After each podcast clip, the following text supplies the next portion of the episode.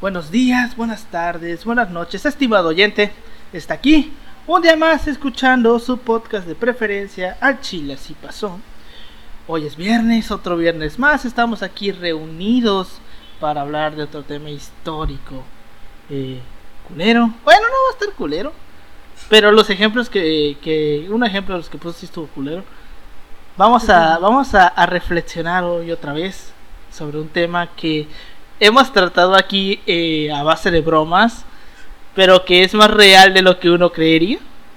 Y pues para analizar esto, evidentemente estoy acompañado por mis dos colegas y amigos de licenciatura con Ángel. ¿Cómo estás Ángel? ¿Qué onda Albertillo? ¿Qué onda Yoshi? ¿Cómo están? Aquí bien. Ya, ya, ya entrados en calor estábamos debatiendo sobre, sobre el pedo de Israel. Maldito sea el Estado de Israel. Desde el fondo de mis vísceras, maldito sea el Estado de Israel. y pues ya estamos, estamos calientes, güey, chinga para, para que empecemos a hablar del tema que nos traes, Albertillo. Ay, güey, amo ese video. y con mi colega y amigo Yoshi Takalopes. ¿Cómo estás, Yoshi?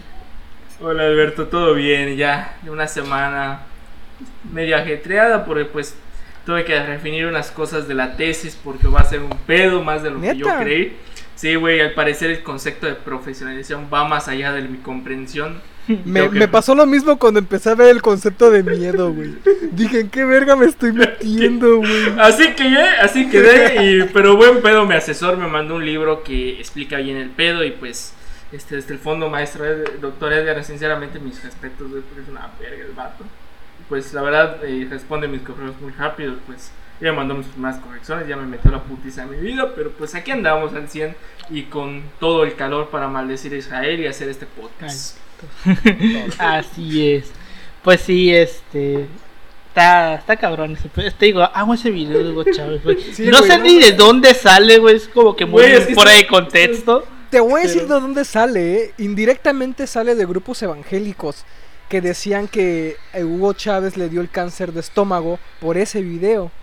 Y decían, es que le dio cáncer de estómago porque él desde sus vísceras, como dice el video, eh, maldijo al Estado de Israel, que él piensan que es el Estado de Dios. Te digo porque mi jefe, pues mi jefe es, es, es cristiano, lo siento raza, así es, eh, la, la vida no siempre es perfecta. A- lo bueno es que tengo una mamá católica que como que mete todo ahí el pedo en, en un saco enorme. Pero bueno, el chiste es que viene un poquito de ahí también, ¿eh? Que es rescatado. Bueno, entonces, porque- este, a la audiencia vamos a llevarle una virgen y una procesión católica al papá de Paulino este, este diciembre próximo con el fin de con el fin de, de que acepte nuestras tradiciones mexicanas y si no puede seguir el camino del exilio. Ah, no es cierto, no es cierto. No mames. Ay, ay, ay. Pues bueno, vamos a empezar este pedo porque va a estar eh, muy, muy. eh, es un tema para debatir. ¿Les parece si comenzamos? Adelante. Arre, arre.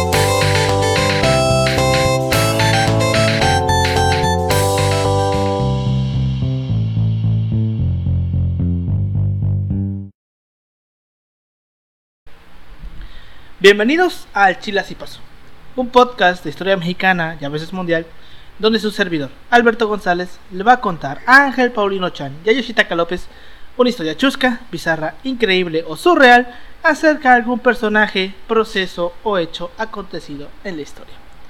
Los seres humanos, como sociedad, tendemos a veces a crearnos ideas subjetivas para darle sentido a las cosas que no podemos comprender en su totalidad.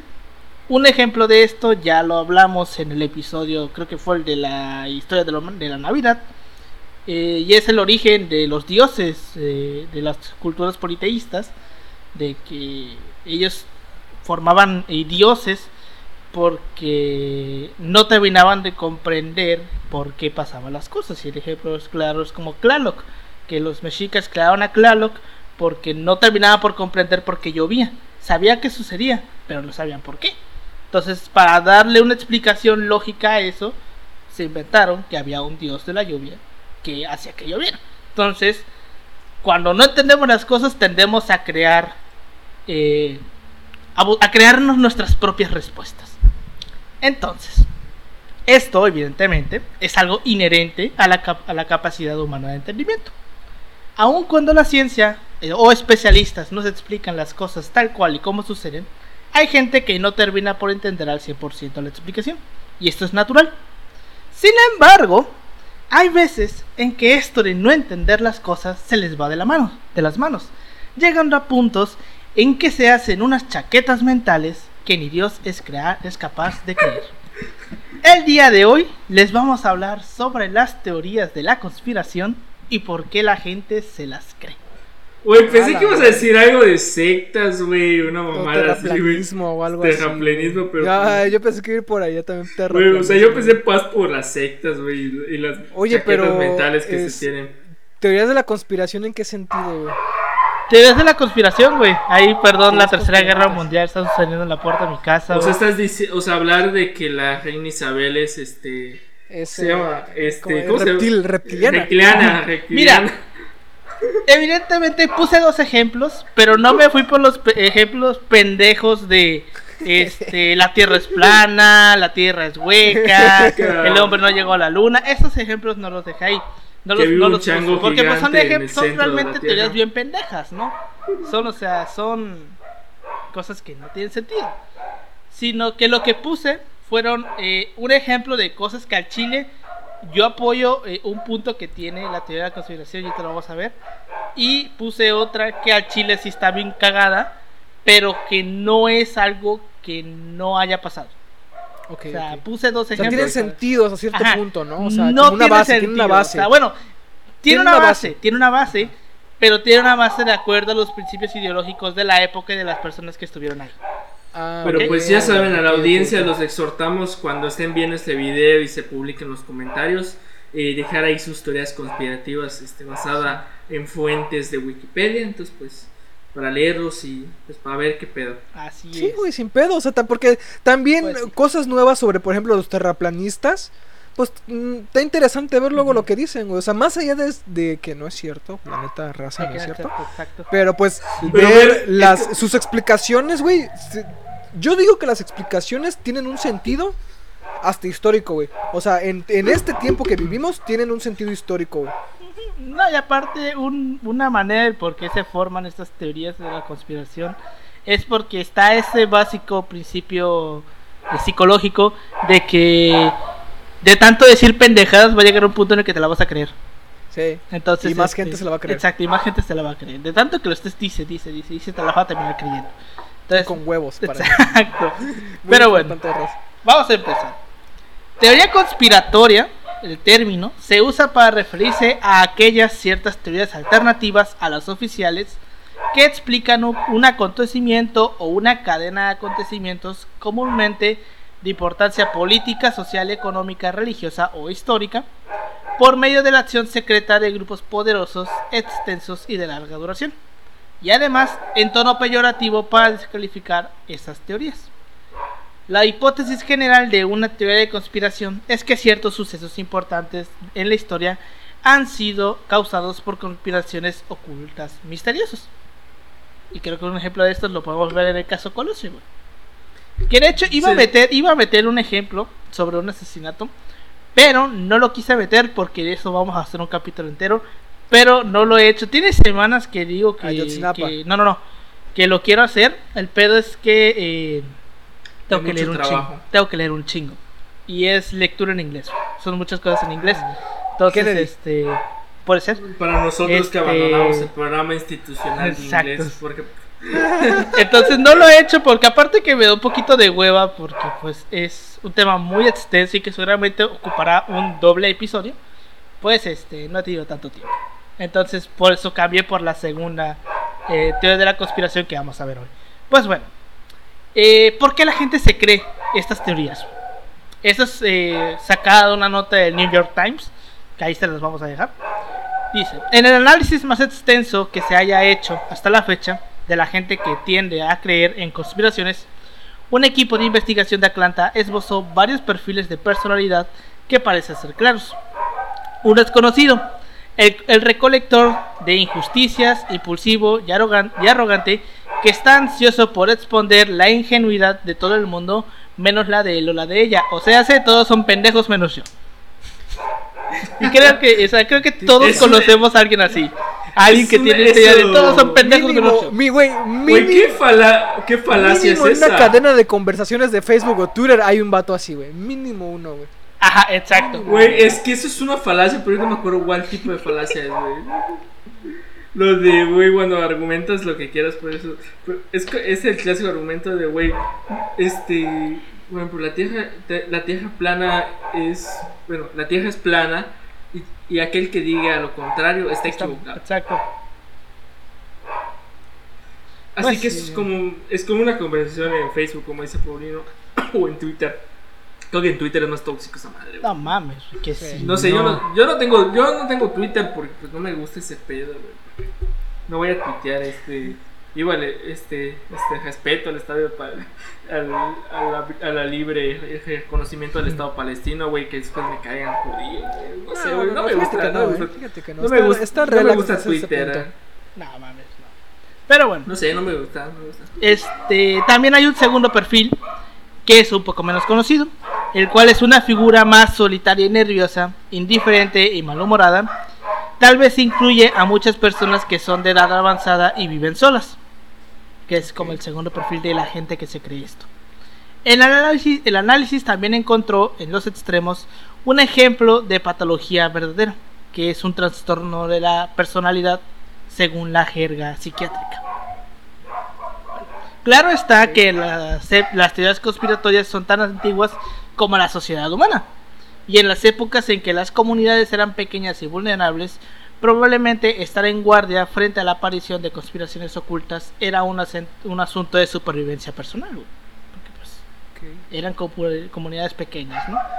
En la era moderna, los académicos Theodor Adorno y Richard Hofstadter han identificado las creencias conspirativas y la paranoia como elementos centrales en los movimientos políticos. Verga, cómo me caga cuando los políticos usan la paranoia, güey. Ah. El No sé, miedo. fíjate, sí, fíjate, fíjate que es un elemento muy interesante que ahí Sí, está. pues fíjate que yo que he estado leyendo un poco sobre el tema para mi tesis, em, hay, un, hay un papel muy importante de los rumores, por ejemplo, y ahorita que decías eso de, em, de eh, las teorías conspirativas en, cuando las comunidades eran pequeñas, lo asocié ahorita un poquito con esto de los rumores, güey, para como forma de, a lo mejor no de protección, pero es lo que pasa cuando tienes a la sociedad demasiado bajo demasiado estrés. O sea, y si a eso le agregas que luego hay otras condiciones que las están afectando, digamos que suelen haber otras condiciones para que como que exploten dentro de sí y empiecen a hacer como que desmanes y medio. O sea, está, está muy cabrón. Y con lo que dices de que luego los políticos lo usan, claro, güey. Eso es, eso, eso sin duda. Porque también el miedo es una herramienta. Bueno, y los sí, políticos luego bueno, se aprovechan bastante de eso. Bueno, los políticos igual, eh, los medios de comunicación, igual son dos medios igual interesantes que ver. Pero, por ejemplo, o sea, bueno, les comparto ahí mis... Estaba viendo una película a medianoche que... Bueno, porque estaba terminando de ver los bai- el baile de los 41. Eh, Está bueno, chido. ahí como, ahí como dato. Este, si pueden verlas... Está, de hecho, fíjate, está muy bien retratada como... Pensé que iban a ser por otro camino, pero está bien retratada para, para el momento. Me hubiera gustado ver una parte de cómo los van a Yucatán y las sanciones, pero pues... Ah, Entiendo sí, que es muy es más complejo hacerlo, pero bueno, el tema es que está bien. Y pues me encontré otra película que se llama El oficial y El oficial y el espía. Bueno, es una película francesa, bueno, que habla del contexto de la Primera Guerra Mundial y el espionaje. Güey, pero te habla cómo literalmente la prensa tiene un gran papel porque pues bueno, en el caso en sí les, les- no les sabe el cuento largo, este este oficial que lo, lo asignan a la central de inteligencia ven que un oficial eh, que habían acusado de espionaje lo habían inculpado y te ves que hay una trama dentro de eso, güey, porque entre este, una trama de corrupción, porque hasta el mismo Estado Mayor está involucrado. Entonces, esta, este personaje que, que es culpado, que es de origen judío, este, porque tiene igual un sentido, güey, ven cómo, cómo este, va a la misma comunidad judía que tiene un diario y difunde las pruebas y eso genera rumores de quién pudo ser el culpable y ves cómo esto se, se extiende dentro de una sociedad y causa conflictos muy grandes dentro de estas. Entonces, usar la paranoia y usar los rumores es un elemento muy interesante para ver cómo se comporta la sociedad. Y es viejísimo, sobre todo con el hecho de cómo lo difundes. Por esto dices tú de los, los, los periódicos. Por ejemplo, para las teorías conspirativas, No, pero- pero- muchas veces pero- los periódicos eran de bastante ayuda. Ah, y sí, si nos vamos más para atrás, por ejemplo, te tienes una teoría conspirativa y aparte tienes paranoia, era como decían que los, que los judíos comían niños, ¿no? Cada vez que había cierto tipo de hambrunas o cierto tipo de crisis, Bueno, este- emergían este- este tipo de Bueno, teorías sobre eh, los esto, judíos. esto, este, por ejemplo, igual el aspecto de la Inquisición y bueno, el tema de la imprenta, desde pues hablar de, de periódicos bien establecidos y, y toda esta, bueno, esta difamación de la Inquisición española que es más complejo de lo que parece. O sea, sigue actos de fe, güey, pero no es como que a cada rato o sea, vamos a quemar gente sí. y todo. O sea, pero es más complejo, o sea, es- vemos a- a- al parecer la prensa, la prensa hemerográfica tiene, una hemerografía en el caso historiográfico, tiene un gran papel significativo para entender pues diferentes procesos, en este caso los humores, dentro que las teorías conspirativas están, pues, bueno, tienen un peso igual ahí. Pues sí, güey. Eh, y ahorita vamos a ver qué pedo con esto. Porque, siguiendo, los psicólogos han empezado a tomar en serio este tema apenas en la última década, más o menos. Y sus hallazgos han sido graduales y relativamente alineados con la sabiduría popular. A menudo la gente adopta creencias conspiratorias como un bálsamo para un agravio profundo. Se hace Sí. como una respuesta a algo que realmente les afecta. Las teorías ofrecen una especie de contrapeso psicológico, una sensación de control, una narrativa interna para encontrarle sentido a un mundo que no parece tenerlo. En un, historio, en un estudio titulado Looking Under the Tinfoil Hat eh, y publicado en línea por el Journal of Personality, Bowles y Scott Linefield encabezaron un equipo que realizó una serie de evaluaciones estandarizadas de personalidad a casi 2.000 adultos. El estudio tenía dos elementos. Primero, el equipo calificó a cada persona en su nivel de propensión a las teorías de, de conspiración. Se pidió a los participantes que calificaran la probable veracidad de declaraciones generales como, cito, algunos avistamientos y rumores ovnis se planean o significan para distraer al público del contacto alienígena real, o, cito, el gobierno utiliza a las personas como chivos expiatorios para ocultar su participación en actividades delictivas. Luego se pidió a voluntarios que hicieran lo mismo para declaraciones sobre eventos específicos, como, cito, las agencias estadounidenses crearon intencionalmente la epidemia del, si- del SIDA y la administraron a hombres negros y homosexuales en la década de los- del 70. El estudio incluyó participantes reclutados tanto en línea como en persona, en Emory. Alrededor del 60% tuvo una puntuación baja en las escalas, lo que significa que eran realmente resistentes a estas teorías. El otro 40% se suitió encima de la media o más. En la segunda fase, el equipo de investigación dio a los participantes varios cuestionarios estándar de personalidad. Uno analizaba rasgos generales y bastante estables como la conciencia y la sociabilidad. Otro preguntaba sobre estados de ánimo como la ansiedad y la ira. Y un tercero abordaba los extremos como tendencias narcisistas. Para obtener un perfil o perfiles de personalidad, el equipo de investigación midió cuáles facetas de la personalidad eran las que tenían una correlación más sólida con niveles más altos de susceptibilidad a las creencias conspirativas. Los hallazgos, los hallazgos al menos tuvieron la misma relevancia para las asociaciones reveladas como para los que no se encontraron. Por ejemplo, las cualidades como la meticulosidad, la modestia y el altruismo estuvieron muy poco relacionados con la susceptibilidad de una persona. O sea, es gente que es muy minuciosa, gente que pues altruista, que le gusta ayudar mucho a la gente, no caía tanto, no era tan susceptible a caer en una, en una creencia de estas. No hubo una relación aparente con los niveles de enojo o de sinceridad, tampoco la autoestima. O sea que si tú tienes baja autoestima no eres más probable a creerte una de estas mierdas. Cito. Consideremos que las pruebas de personalidad no son muy buenas para medir cosas que no comprendemos muy bien, opinó Bo- Bowes. El resultado no será muy claro, en especial la primera vez. Entre los rasgos de personalidad que estuvieron muy relacionados con creencias conspirativas, hubo algunos sospechosos comunes. La presuntuosidad, la impulsividad egocéntrica, la ausencia de compasión, ojo, los niveles elevados de estados depresivos y ansiedad, el eh, tipo malhumorado, confiado de las circunstancias o por su edad, eh, del cuestionario dedicado a evaluar los trastornos de personalidad surgió otro rasgo, un patrón de pensamiento llamado psicotismo. El ¿De psicotismo cuándo es este estudio, Jaiba? es del año pasado, me parece. Estos estudios. Me parece que es un del año Oye, y fíjate, una, una pequeña pausa, güey, para, para ejemplificar un poquito esto. ¿Qué imagen tienen de las películas de los vatos de teorías conspirativas?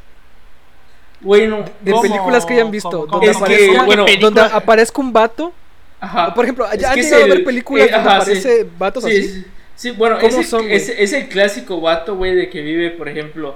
ejemplo, En un camper, ¿no? te- ajá, ajá, en un camper, güey. O sea, te pongo el ejemplo de House of Cards, bueno, una serie de Ne- Netflix política, donde buscan a este vato que es, es conspirativo, güey. Y pues ves al típico vato, güey, de que literalmente su casa está hecho un desastre, por lo general es un remolque. Y, güey, el vato literalmente, pues, eh, es el clásico perdedor de su vida. O sea, de que bloguea en internet. Muy listo. O sea, porque pero- también es eso, es eso luego está, está muy interesante. Luego los ponen como que gente muy lista. Pero. Hackers y la mamada. Ajá, hackers, Antisocial, ajá, sí. Antisociales. Social, exacto. Y por ejemplo, en los expedientes secretos X, para la raza que llegó a ver los expedientes secretos X, había, mm, por ejemplo, Mulder. Por ejemplo, Mulder es el ejemplo perfecto también. El vato antisocial que pues no sale de su casa, es muy... em, eh, tiene como que sus manías. eh, o sea, es, eh, a lo mejor es una caricatura porque también es cierto, el cine se dedica luego a hacer caricaturas de la gente. Pero no está muy alejado de, las- de esta imagen que te están planteando los, los, eh, los resultados de este estudio. O sea, en cuanto a gente que luego tiene esos problemas de ansiedad, esos problemas de sociabilidad, em, esas características psicológicas también. O sea, es, es bastante ¿Sabes de interesante. qué me acordé? No me acuerdo del nombre de este güey, pero me acuerdo que hace como dos o tres años había, sobre- más, que, más que nada, cuando fue el terremoto de 2017, que había un Ajá. güey que decía que podía predecir cuándo iba a volver a temblar. Güey, siempre que pasan esos Este- acontecimientos salen un chingo de Sí, personas, aguanta. güey. Es que yo me acuerdo que el vato decía, no, pues que va a temblar tal, tal día. No pasaba nada. Va a temblar tal día. No pasaba nada. Va a temblar tal día. Ese día, ese día va y tiembla. Y el vato dice, sí, güey, tenía yo razón. Y todos estaban como que, güey, pues si estás diciendo que todos los días tiembla, güey, pues a algún puto Sí, punto le vas a dar, güey. Pues no sé por qué me acordé, güey. No sé si podría considerar como teoría de la conspiración saber cuándo este Pues, cuándo va a temblar. Yo creo que no. Eso sería como más escepticismo, tal vez. Más, sí, exacto, pero pues- Depende, por ejemplo, no sé si se acuerdan que hace años había un, un cantante evangélico que se subió a un avión y fingió hacer una bomba con, con jugos, con latas de Jumex. Y el vato decía que lo había hecho porque quería dar la noticia de que iba a haber eh, unos temblores, ¿no? O sea, no decía cuándo, decía va a haber unos temblores en los años que vienen que van a ser terribles. Y el vato pues tenía esta teoría de que era por, ¿cómo se llama? Por la cercanía del fin de los tiempos, más o menos. Para más información, revisen nuestro. ¿Cuál es el episodio? El de, el de piratería aérea. Ah, D.B. sí, a huevo. El, de D.B. Cooper. El 8 me parece que fue.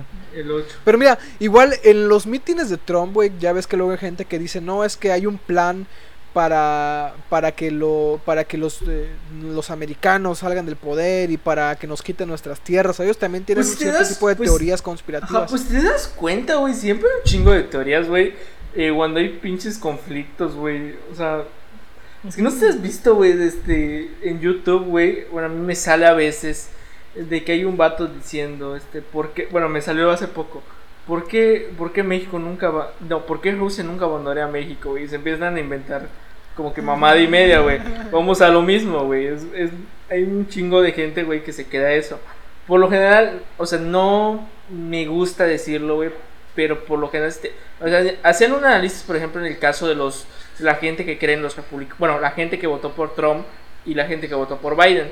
Entonces se dan cuenta de que una, una población muy rural, bueno, entiendes que son personas que bueno, a lo mejor no están tan adaptados a los medios digitales, bueno, no pueden tener a veces la tasa de educación más alta como la pudieras tener en una gran ciudad, muchos factores esos aspectos marginales eh, te hacen pensar en, en, que seis esas teorías, por ejemplo, que Trump lo dice, y entiendes por qué ese grupo de personas sigue a tal candidato.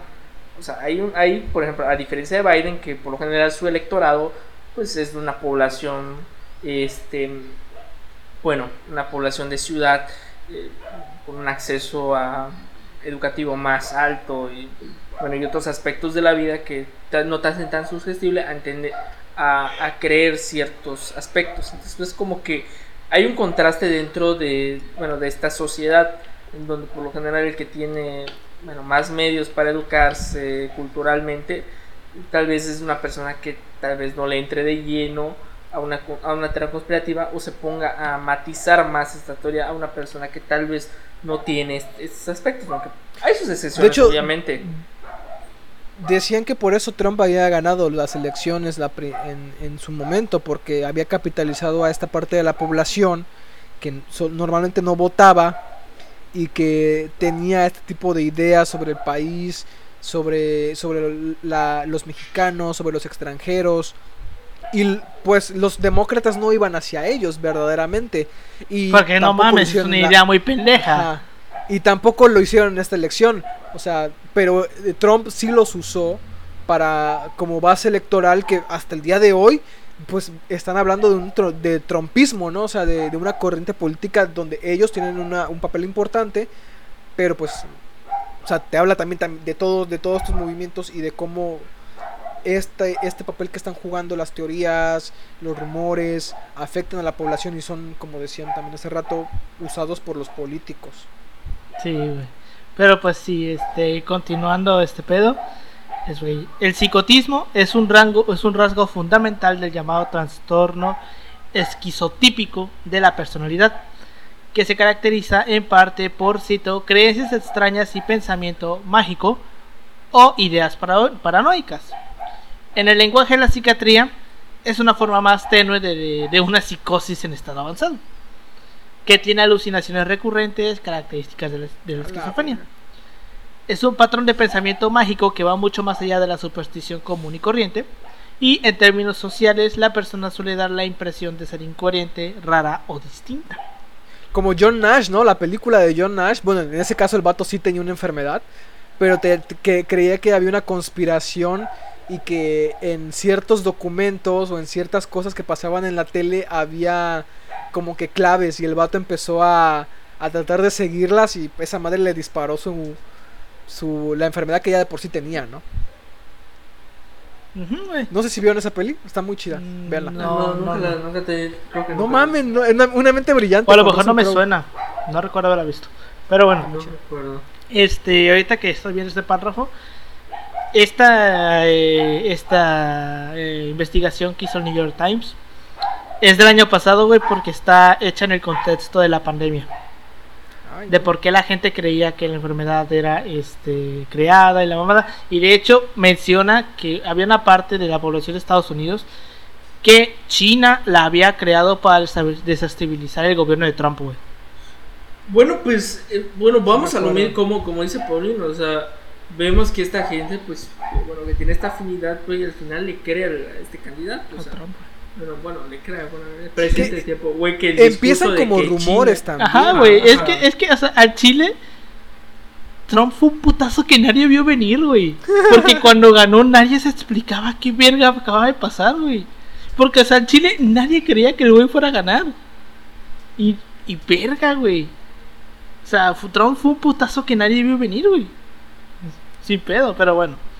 Este, un ejemplo de esto es justamente la creencia de que las farmacéuticas inventan enfermedades con el fin de vender sus productos. Eh, esto lo hacen porque puede ofrecer un mecanismo para procesar un diagnóstico grave que aparece la nada. Bueno, vamos, vamos a la, vamos a uno muy bueno, este, no sé si te acuerdas del episodio de Los Simpsons este, en el de el de Homero cuando, cuando hace su sitio web, cuando compra su computadora y hace su sitio web. Y entonces empieza a inventar mamada y media, güey. Y, y, y, pues casualmente viene en el episodio de las vacunas. Creo que era lo de que te controlaba, no recuerdo exactamente.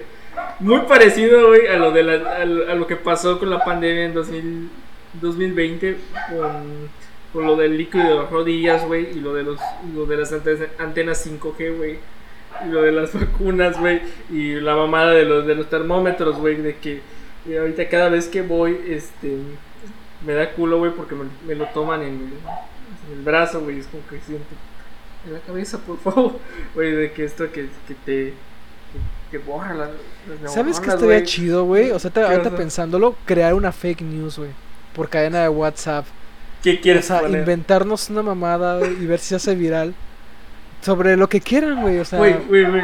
Así, güey. te lo mira, por ejemplo, tú tienes en Mérida, yo tengo contacto en Vera- de Veracruz, Mérida, Quintana Roo, Yucatán. Tenemos no sé, mínimo tres no estados, güey. Por ejemplo, voy, voy poniendo, por ejemplo, te lo pongo para, para algo de la historia. Desclasifican archivos y, y no puedes creer lo que quieran.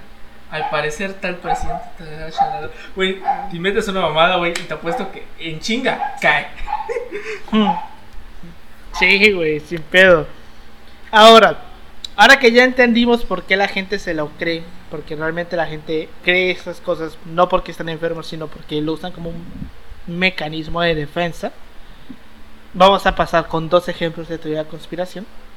eh, que una la tenemos muy presente porque es actual, es de hace unos 20 años. Pasó justamente hace 20 años.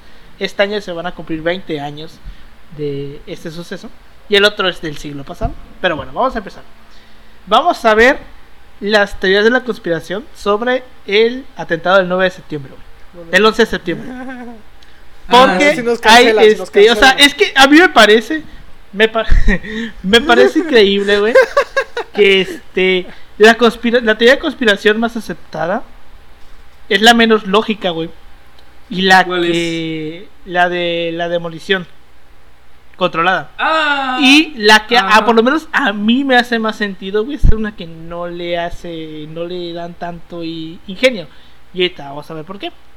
Pues bueno, la conspiración más destacada es que el World Trade Center y el Seven World Trade Center fueron el resultado de demoliciones controladas en lugar de fallas estructurales debido al impacto de los aviones y al fuego.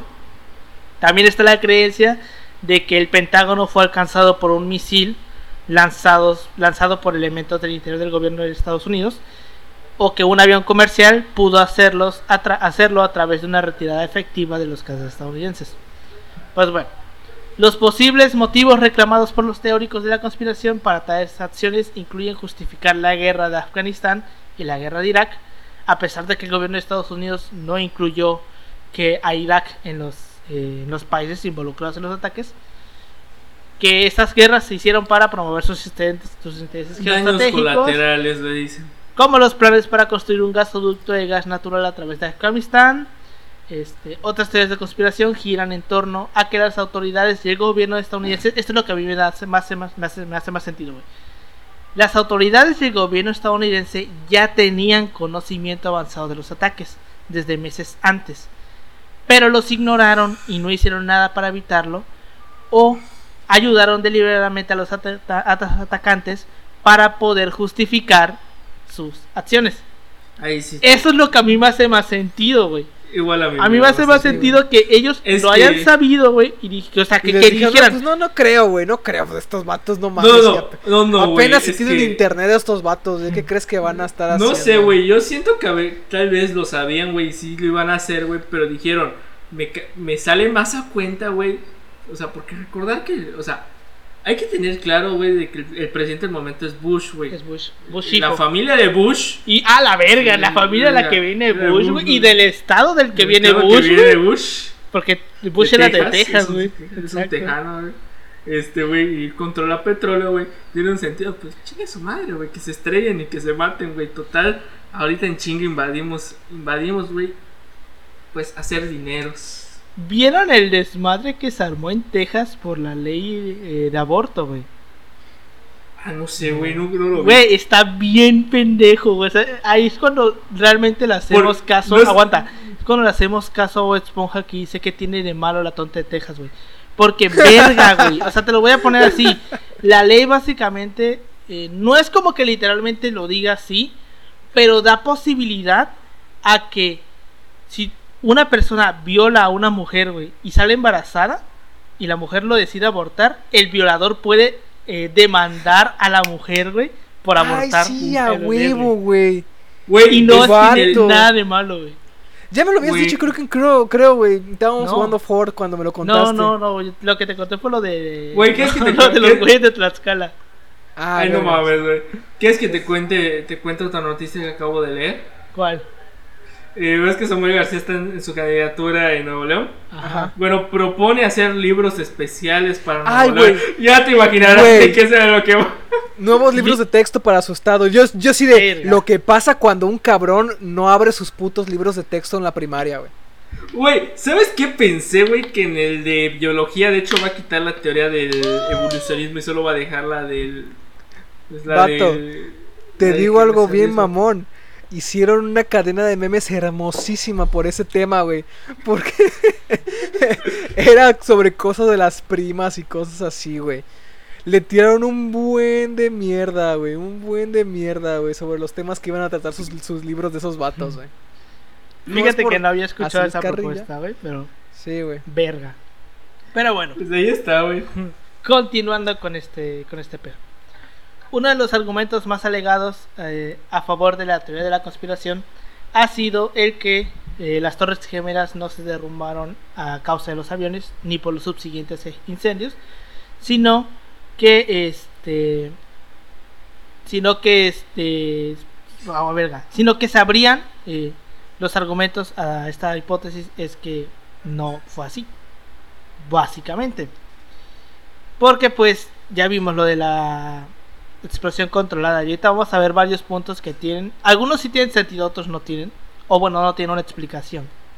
Pero bueno este en el caso del Pentágono hay una, hay una corriente entre los partidarios de la teoría de conspiración desde que se rebaten algunos eh, argumentos sobre el uso de la demolición y se advierte de que hay que sentarse, hay que centrarse en otros puntos detonados unas- de, de- de algunas cargas que habrían producido el colapso de los edificios, lo cual sería una demolición controlada. Los contrarios a esta hipótesis dicen que casi ninguno de los argumentos su- so- soporta un análisis a fondo. Incluso hay, como sucede con el Pentágono, una corriente este, que dice que esta idea de la demolición es una pendejada y hay que centrarse en otros puntos. Bueno, para eh, lo que sustenta esta idea de la demolición eh, controlada. El gobierno dijo que se había recuperado sin ningún daño el pasaporte del presunto secuestrador Satam al-Sugami antes del, derrum- del derrumbamiento de la Torre Norte. Y los defensores de la teoría conspiratoria, conspirativa sostienen que es prácticamente imposible que algo tan frágil como un pasaporte haya sobrevivido al choque de un avión y a un incendio y al derrumbe intacto. Imposible a lo mejor, ¿no? Pero pues. Muy poco probable. Muy poco probable. La explicación Y, o sea- es, güey, o sea, tiene su explicación, y es que los objetos, precisamente los objetos pequeños y ligeros, son los más propensos a salir a chingar a su madre, güey. Salir despedidos Ahí- ahí- por la onda expansiva sí. y antes de que el fuego los dañe. Bueno, ahí tiene un sentido. Ahí tiene, ahí ya tiene sentido el por qué lo pudieron haber encontrado. Ahora, otro punto es que nunca antes del antes del 11 de septiembre se había caído ningún rascacielos de acero debido al fuego, ni tampoco después, güey. Este, pero pues también nunca antes ningún rascacielos había sido sometido a un fuego tan intenso Un conjuntamente impacto, ¿no? O sea. a una tensión extrema por un impacto de tal magnitud, güey. O sea, es que es que nunca se ha caído una, una torre por un incendio, pero es que tampoco se incendiaron una torre porque dos pendejos aviones se les estrellaron, güey. O sea, no venía en Digo, el no, huevo. protocolo. Exacto. No fue como que los cabrones que hicieron las torres gemelas dijeron, oye, ¿sabes qué? Yo digo que deberíamos hacerlo en contra de aviones. Porque puede ser Güey, o sea, en el, incluyó, en el sim- o sea, en el simulacro no lo incluyeron. Exacto. Porque, pues, No es simulacro para esta mierda. Pues sí. hay que... Aquí hay una video interesante, güey. eh, que dice, las torres gemelas se derrumbaron prácticamente sobre sí mismas, empezando el derrumbe desde el punto del impacto y propagándose verticalmente hacia abajo. Supongo que han visto los videos, güey, de cómo se cae. Literalmente se cae como si estuviera, ¿cómo decirlo? Ajá, güey, se cae así, literal. No se cae de lado, güey, se cae así. Este, según los teóricos de la conspiración, este derrumbe se produjo casi en un tiempo de caída libre de 10 segundos.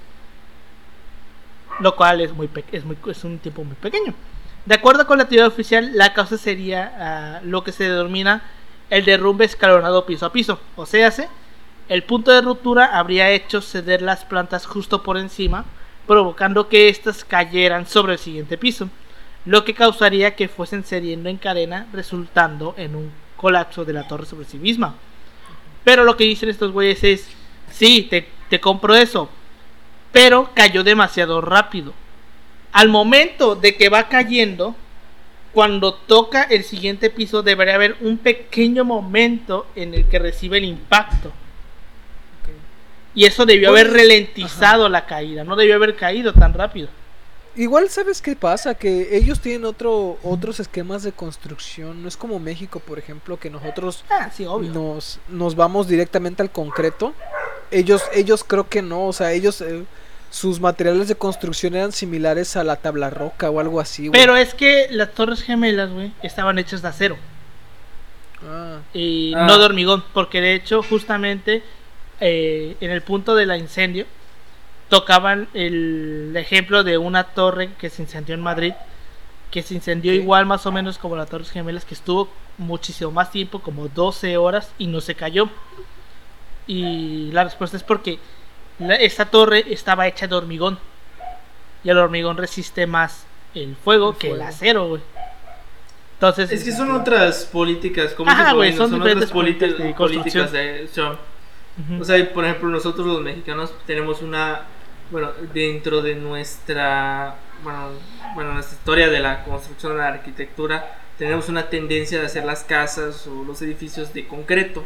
Eh, cuestión, por ejemplo, que vemos en el caso de Estados Unidos, de que por lo general las casas son de madera y, bueno, tienen otro sentido. Eh, bueno, Paulino y yo lo discutimos en el caso de los huracanes y lo de los baños, este, tienen otro sentido en, en nuestro caso.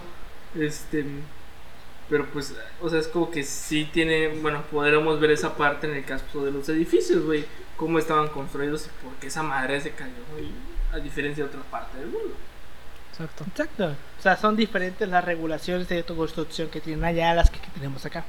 Pero bueno, otro punto es que los bomberos eh, que entraron a las torres dijeron haber visto y oído explosiones.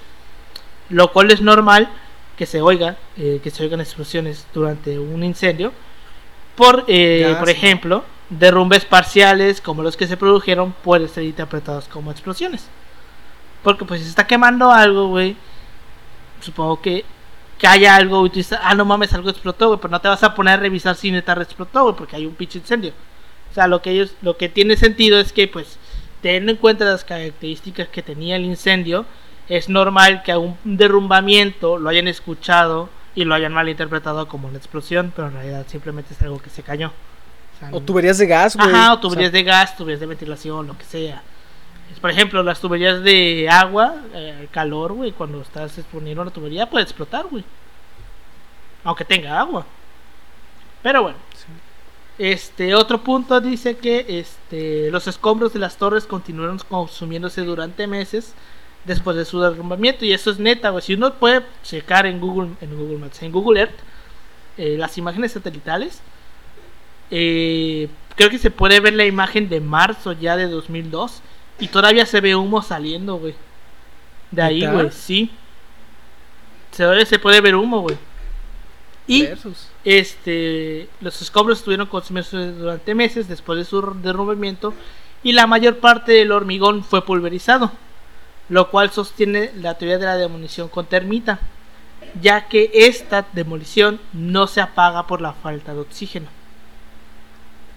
O sea, es que hay un tipo de demolición que se hace en el acero, güey, que es que cortar el acero en ángulos, este, ¿cómo se llama? Ángulos de 45 grados, creo que son, los Ajá. que van así. No sé, yo no entré a esa clase de matemáticas. yo me la Bueno, en, en ángulos, güey, en ángulos diagonales.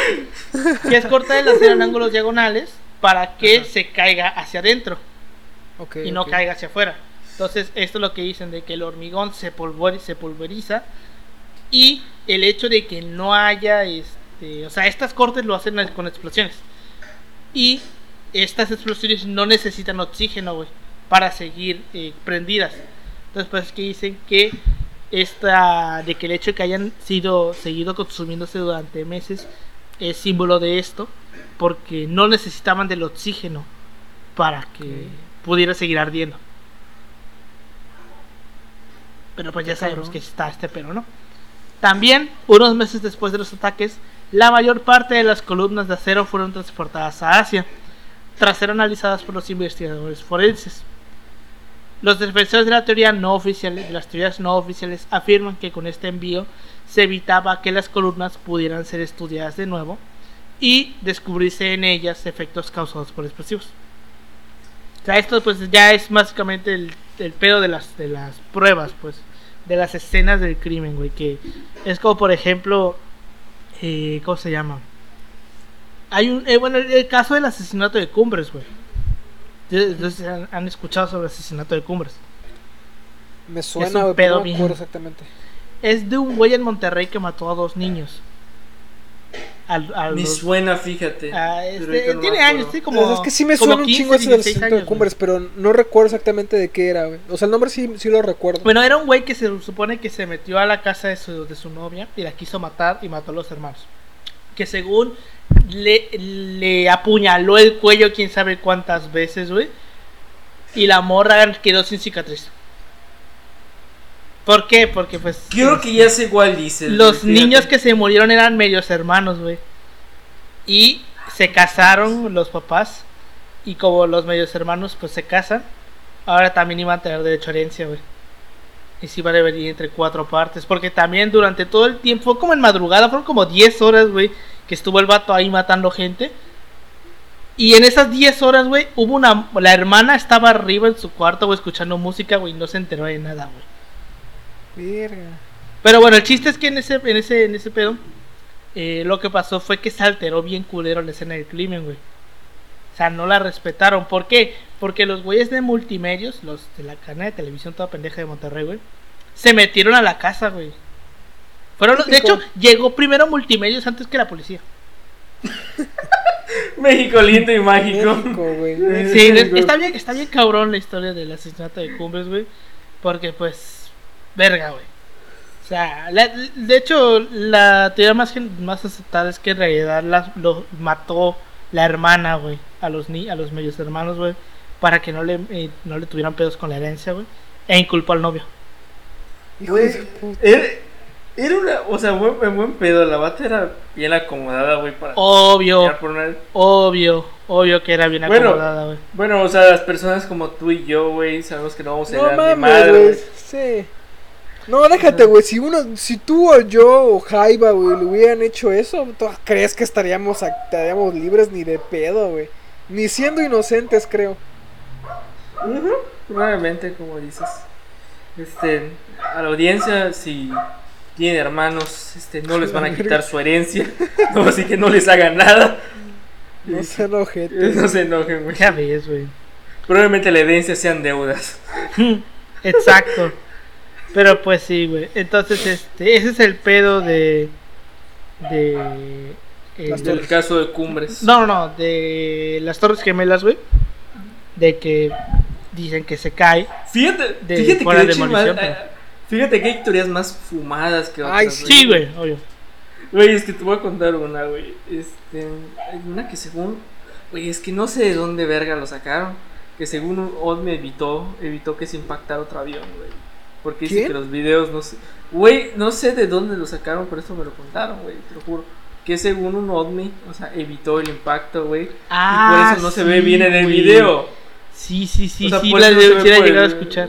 O sea, y por eso no se ve bien el video. Y yo dije, güey, estamos hablando de que es 2001. O sea, no es como que puta madre, o sea, la mejor calidad del mundo. Y bueno, o sea, digo, hay más factores ahí. Y yo dije, no, pero son, son como que las más fumadas. Por ejemplo, yo, sé, yo acepto más que la de Hypa, güey. O sea, o sea, estoy entre la que pudo haber sido los americanos lo hicieron a. O sea, los americanos pudieron haberla hecho. O tenían conocimiento y los dejaron hacer porque hay una serie de intereses. Yo siento que es eso, Lo que, Ajá, igual yo, yo voy por ese, por ese mismo. Yo voy más por la idea, o sea, a la de de lo que creo, como haya sido, como haya sido. Este, el pedo es de que hay unos intereses ahí. Y pues los gringos no apro- aprovecharon, no aprovecharon ese interés para, pues, para declarar la, la, la guerra a Irak. ¿Es Irán o Irak? Irak. Irak. Bueno, a Saddam, Hu- A Saddam Hussein.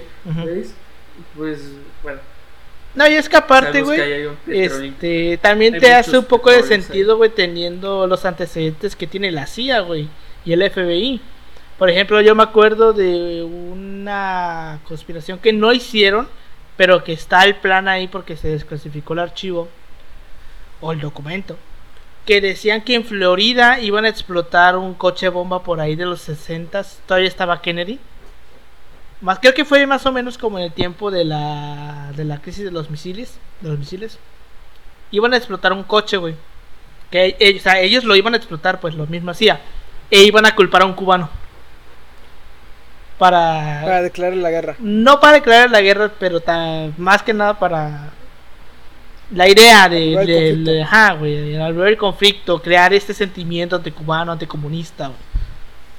Ese, pero creo que al final nunca lo hicieron, pero está el archivo ahí, güey, de que lo iban a hacer. Entonces, Claro. este, igual, güey, pues, ¿cuántas veces Estados Unidos no se ha metido en pedos, este, eh, internacionales por intereses, güey? Pero bueno.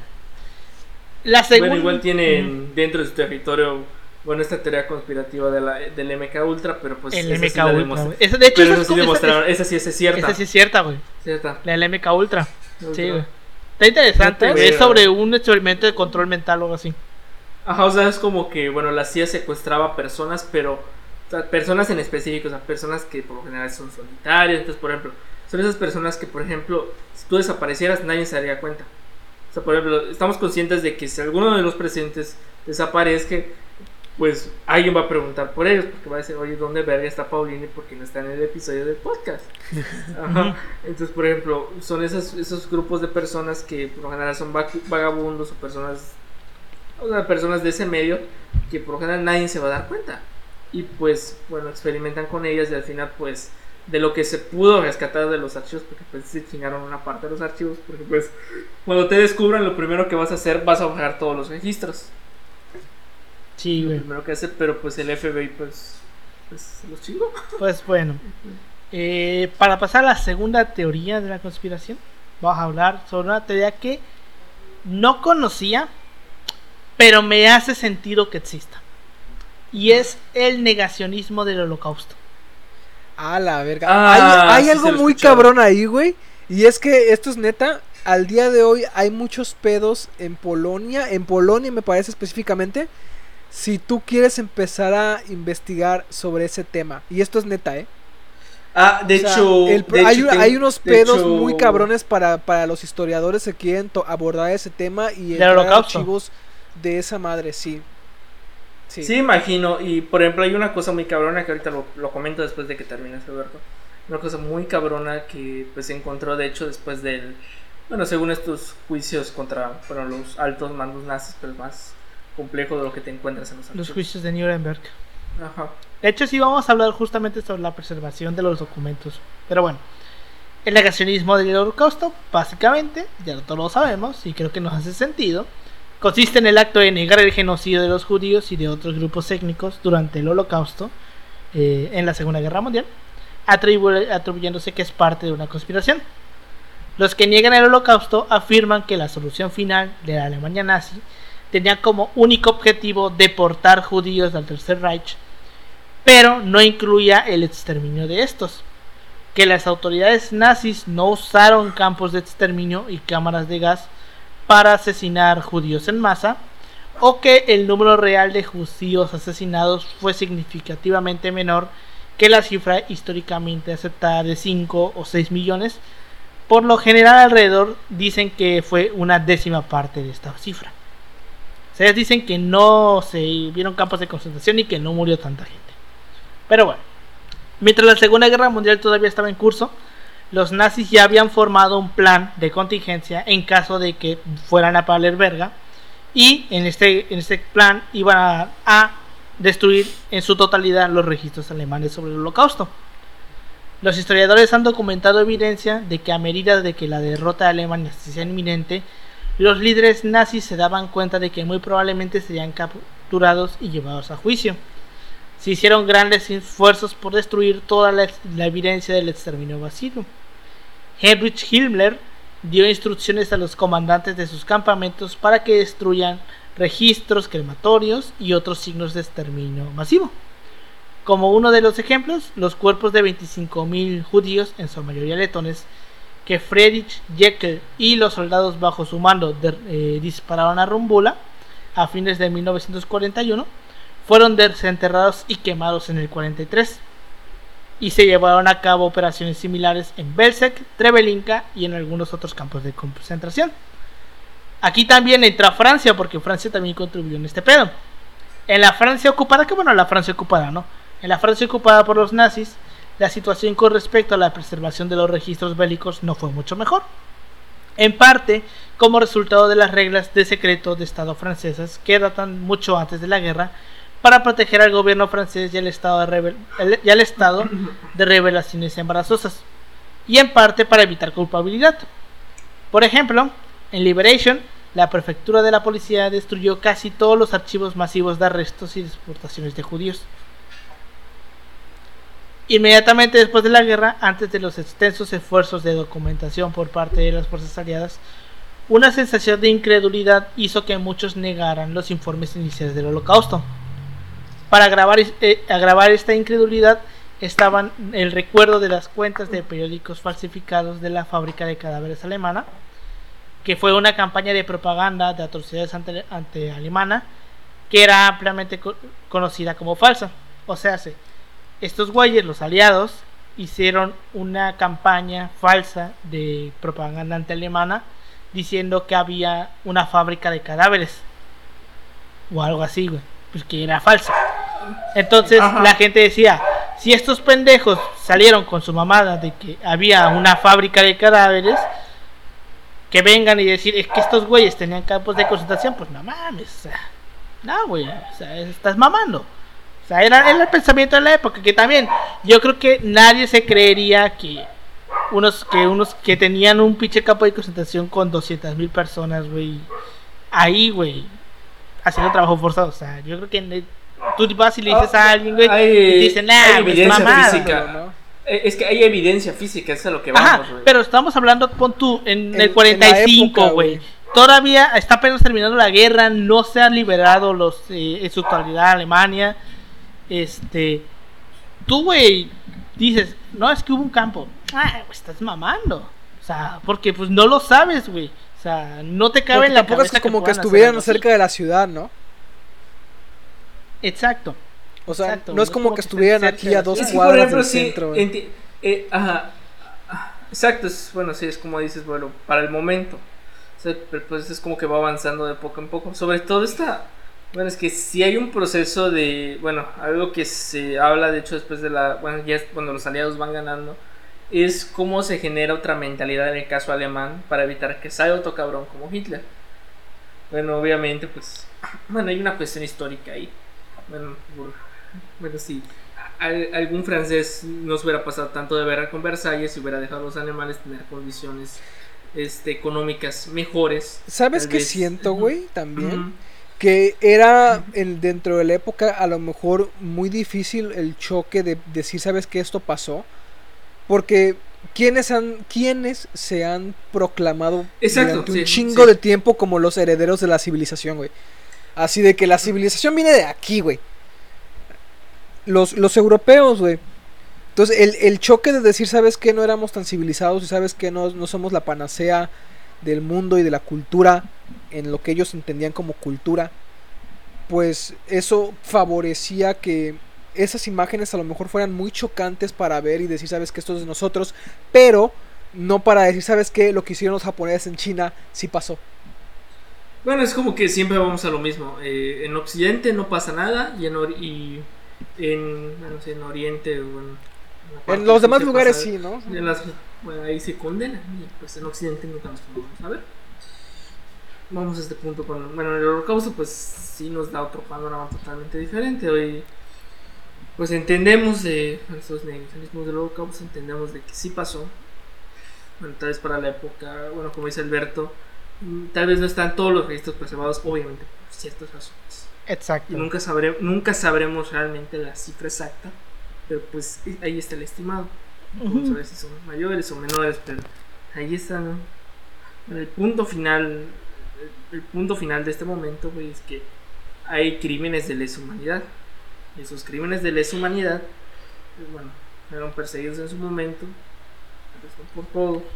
Pero pues ahí están, es parte de nuestra historia, pues siempre hay que reflexionar esta parte en torno al odio de minorías o, o ciertas personas en específico. Entonces, pues, es otro capítulo más de la humanidad. Pues sí, güey. Este, ya continuando, pues este, durante la década de 1930, el gobierno nazi usó esta propaganda contra los británicos, alegando que las acusaciones de campos de concentración eran mentiras, mentiras maliciosas presentadas por el gobierno británico.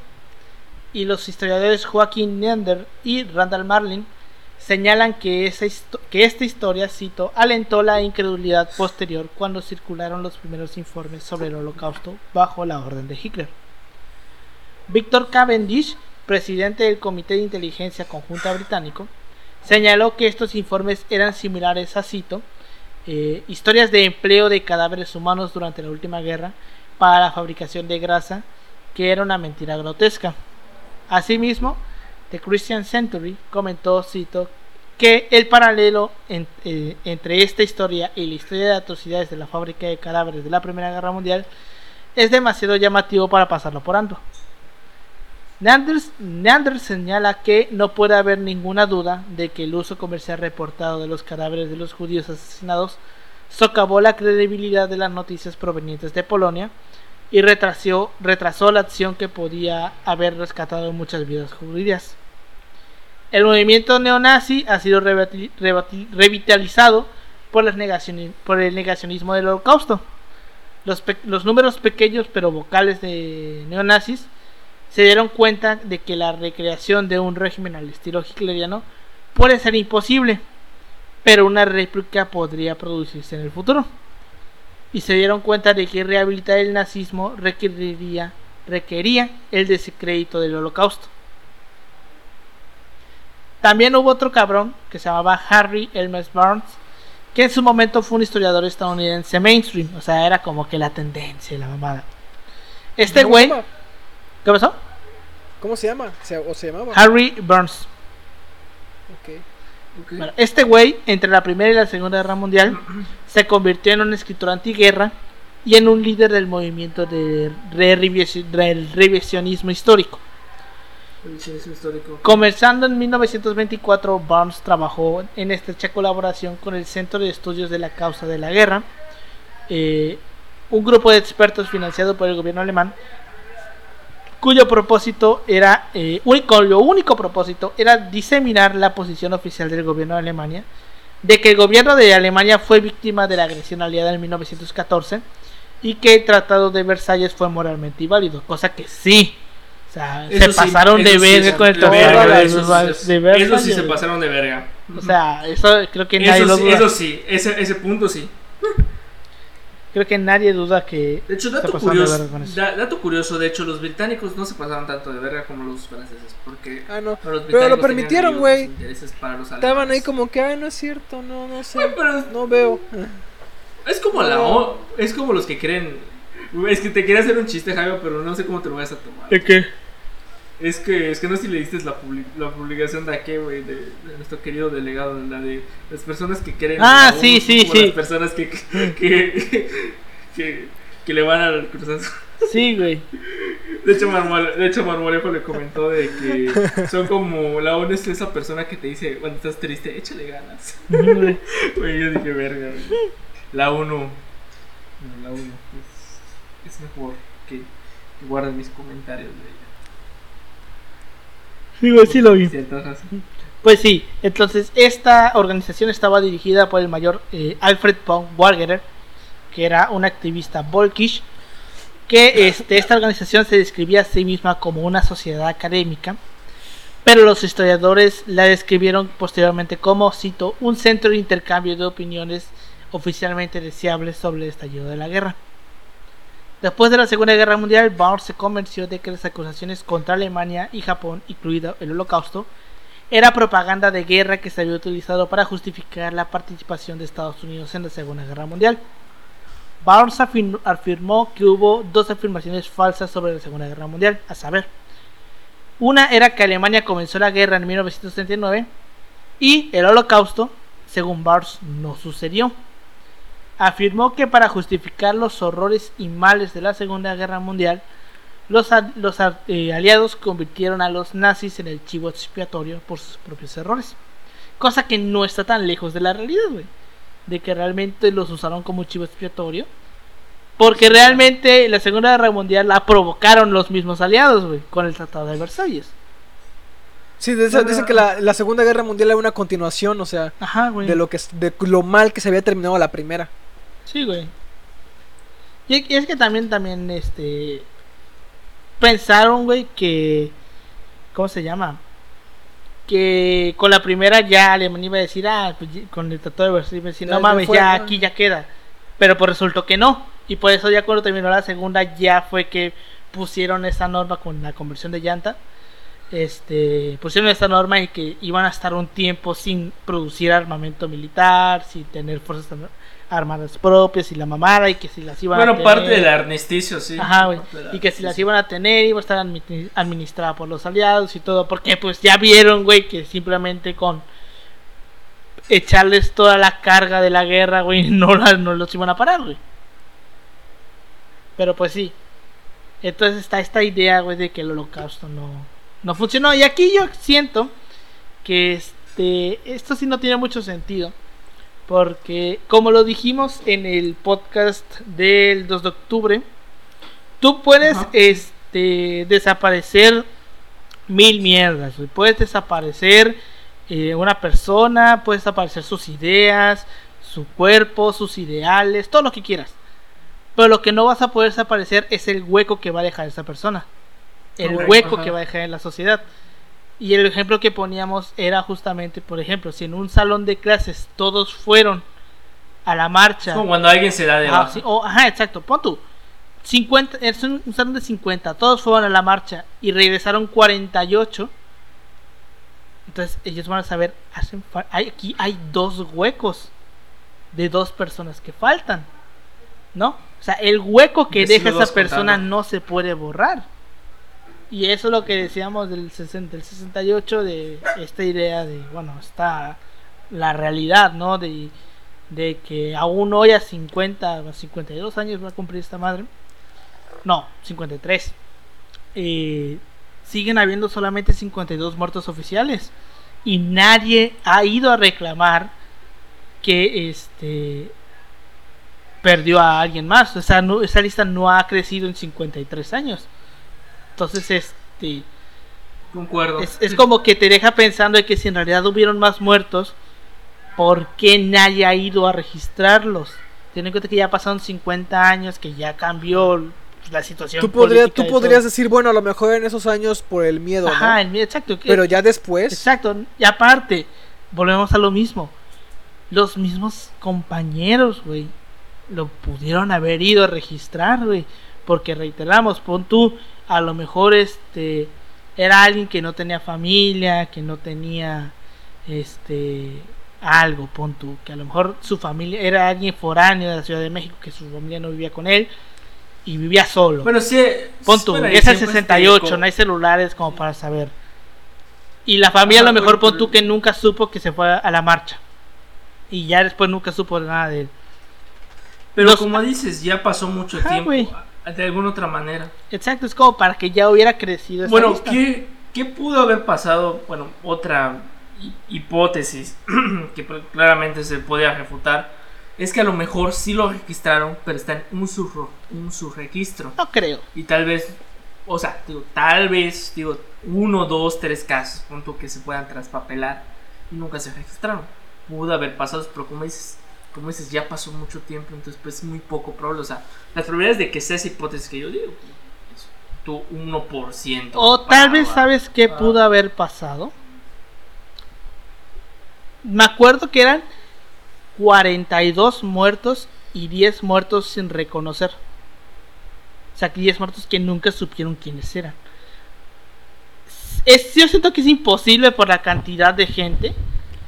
Pero este, probablemente eh, la gente tipo dijo, hace falta Martín. Y van, ven la lista de muertos y ven que hay 10 desapare 10 que no saben quién es. Dicen, no, pues a lo mejor Martín es uno de esos 10 y ya no lo registran. Pensando que es uno de esos 10. Sonará, o sea, puede ser una idea, pues, de que a lo mejor alguna que otra persona sí lo pensó, pero ya viéndolo, a, magnificándolo al nivel que fue realmente imposible, güey, que 20.000 o 400 personas hayan pensado lo mismo.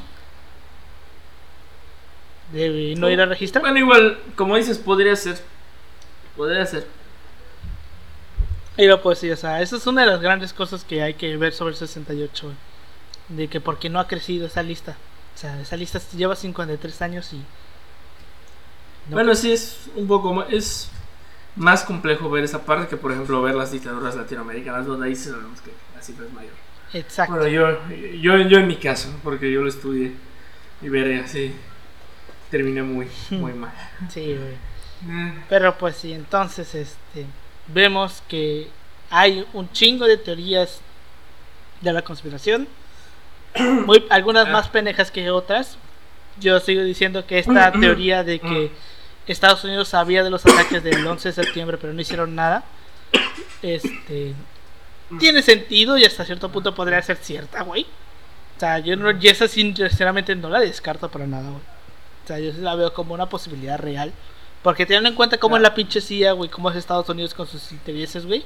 Sí los veo muy capaces, güey, de decir, de hacer eso. Este... ah, ¿Qué ibas a decir?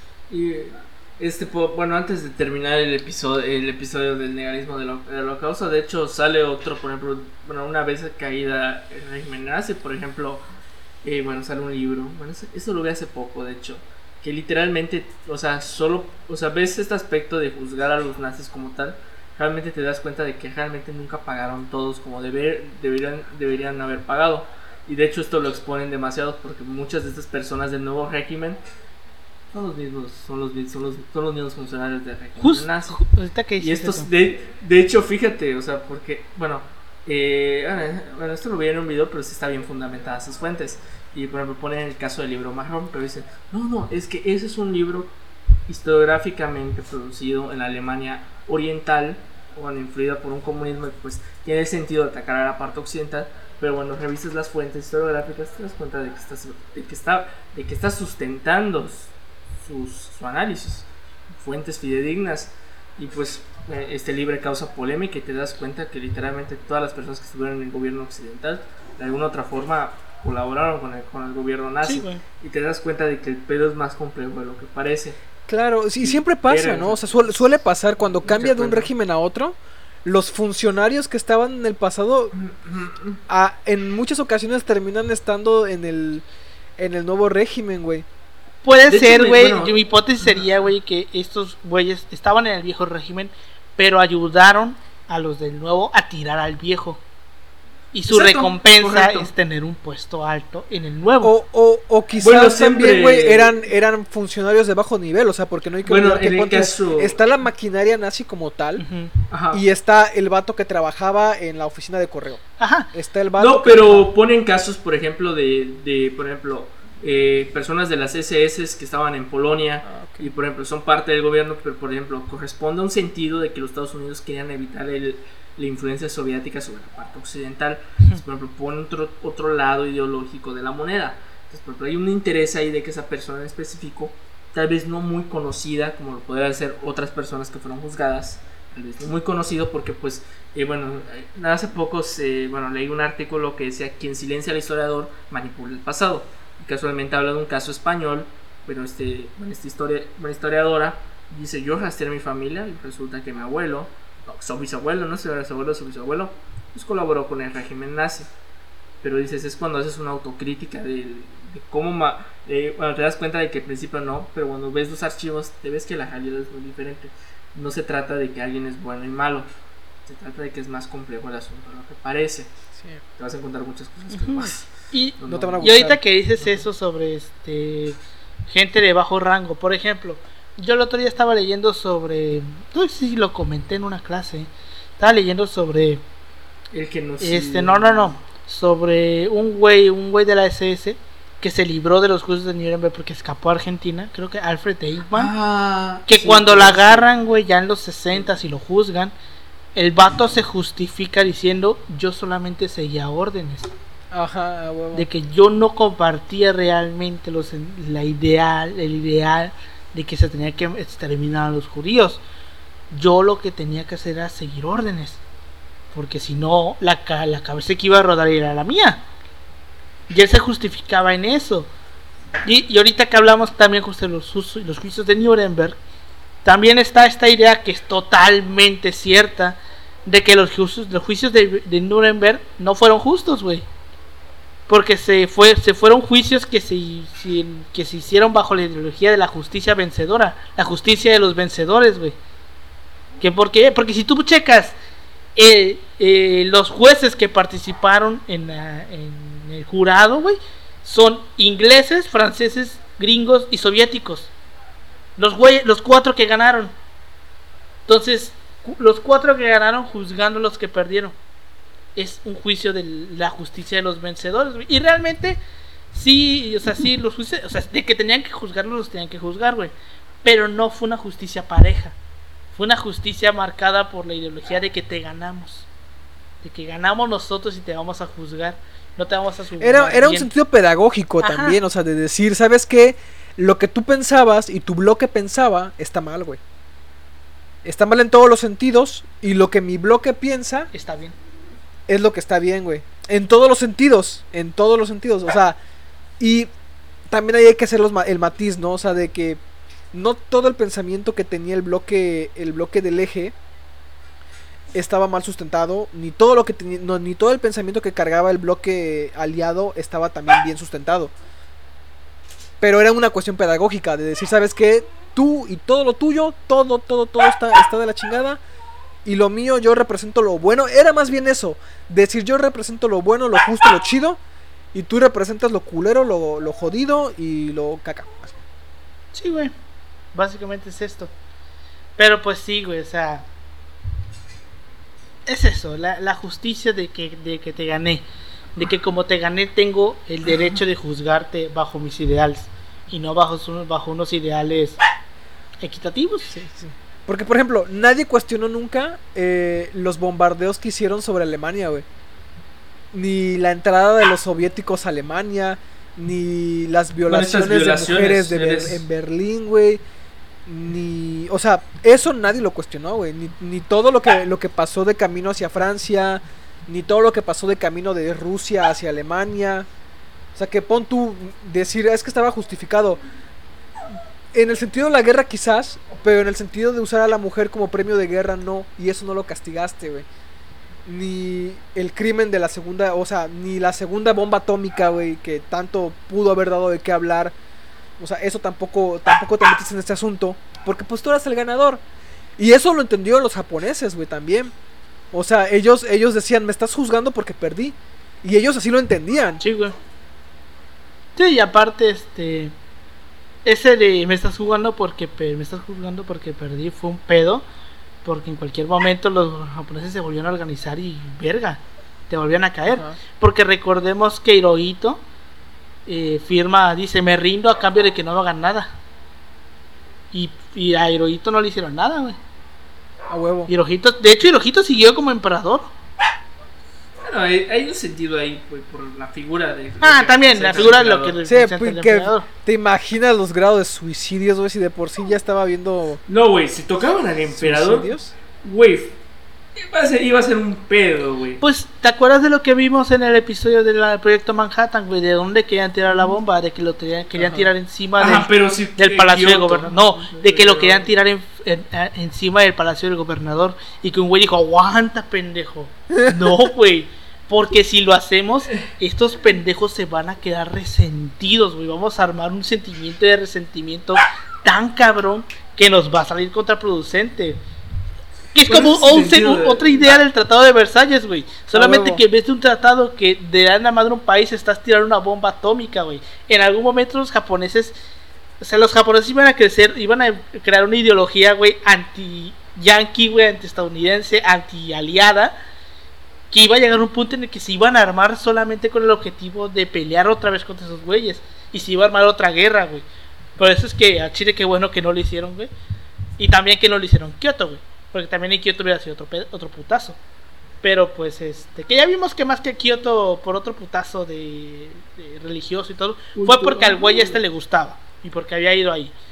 Este, pero el hecho de que, no, de que lo hayan considerado tirar encima del palacio del emperador, se fue como de que aguanta, pendejo. O sea, sí, güey, lo vamos a tirar, pero tampoco te mames. Se trata de, se trata de, de erradicar la Ajá, se trata, de, se trata de buscar una cierta paz con la mierda, con la culera que vamos a hacer. No, no avivar este resentimiento.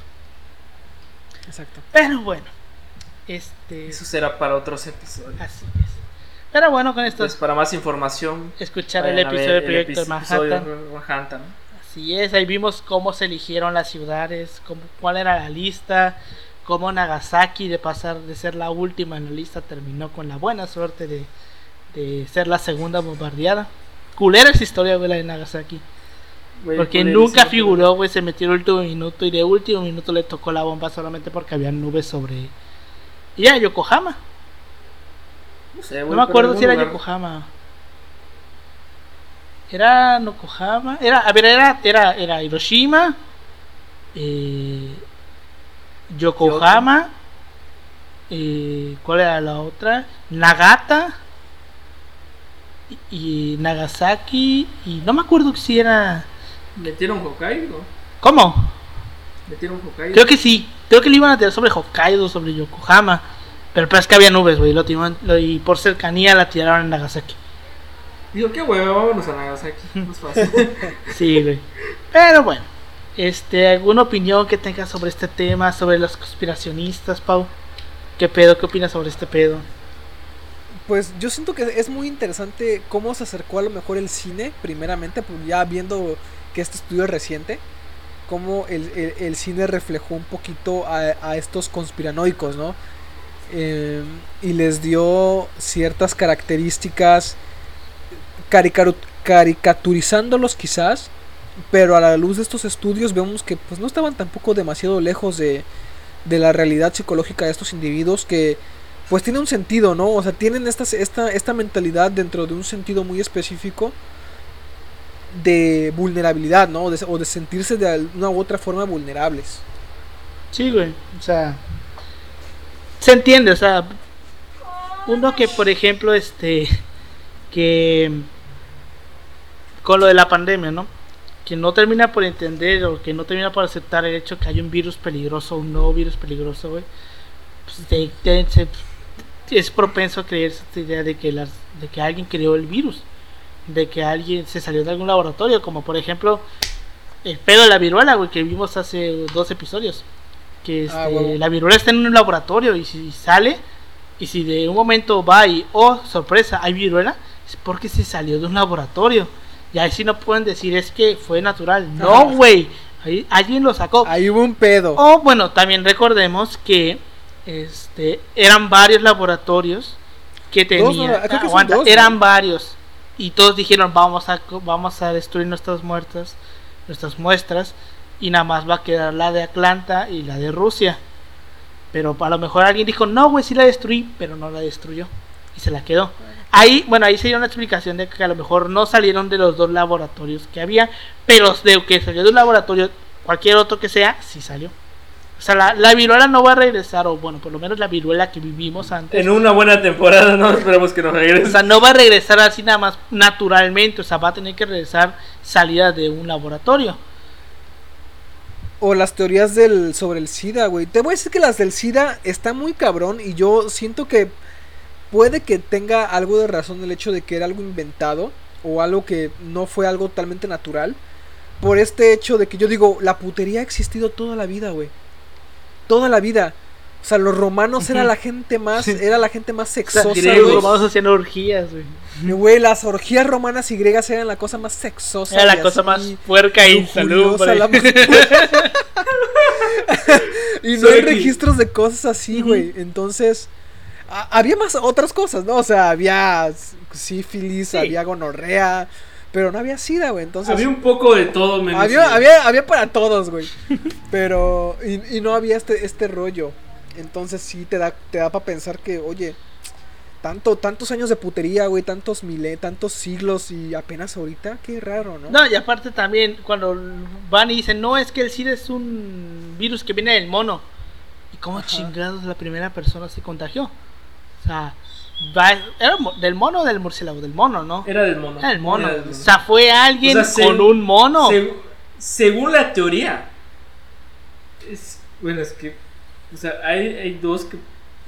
O sea, algún pendejo se pudo haber metido. Ajá, exacto. Es Espérate, y también tiene, tiene muchos, tiene mucho esto también, que decían, es que viene de África, güey. Ajá, exacto. Y, y, de- y toda la culerada es de que viene de África porque ahí algún cabrón se cogió un mono. No, güey. y es que aparte, esa- esto lo estaban explicando, creo que lo explicó Gatel en su momento, güey.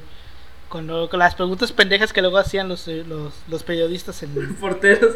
en los informes diarios. O sea, es que. Está es diciendo Gatel, güey, no es que necesariamente, tipo, por ejemplo, justamente el SIDA, creo que lo puso justamente con este ejemplo, de que alguien haya ido a tener un encuentro sexual con un mono, sino que a lo mejor un mono, al pon tú, se rascó los huevos y justo después de que se rascó los huevos iba pasando un vato y con esa misma garra lo rasguñó.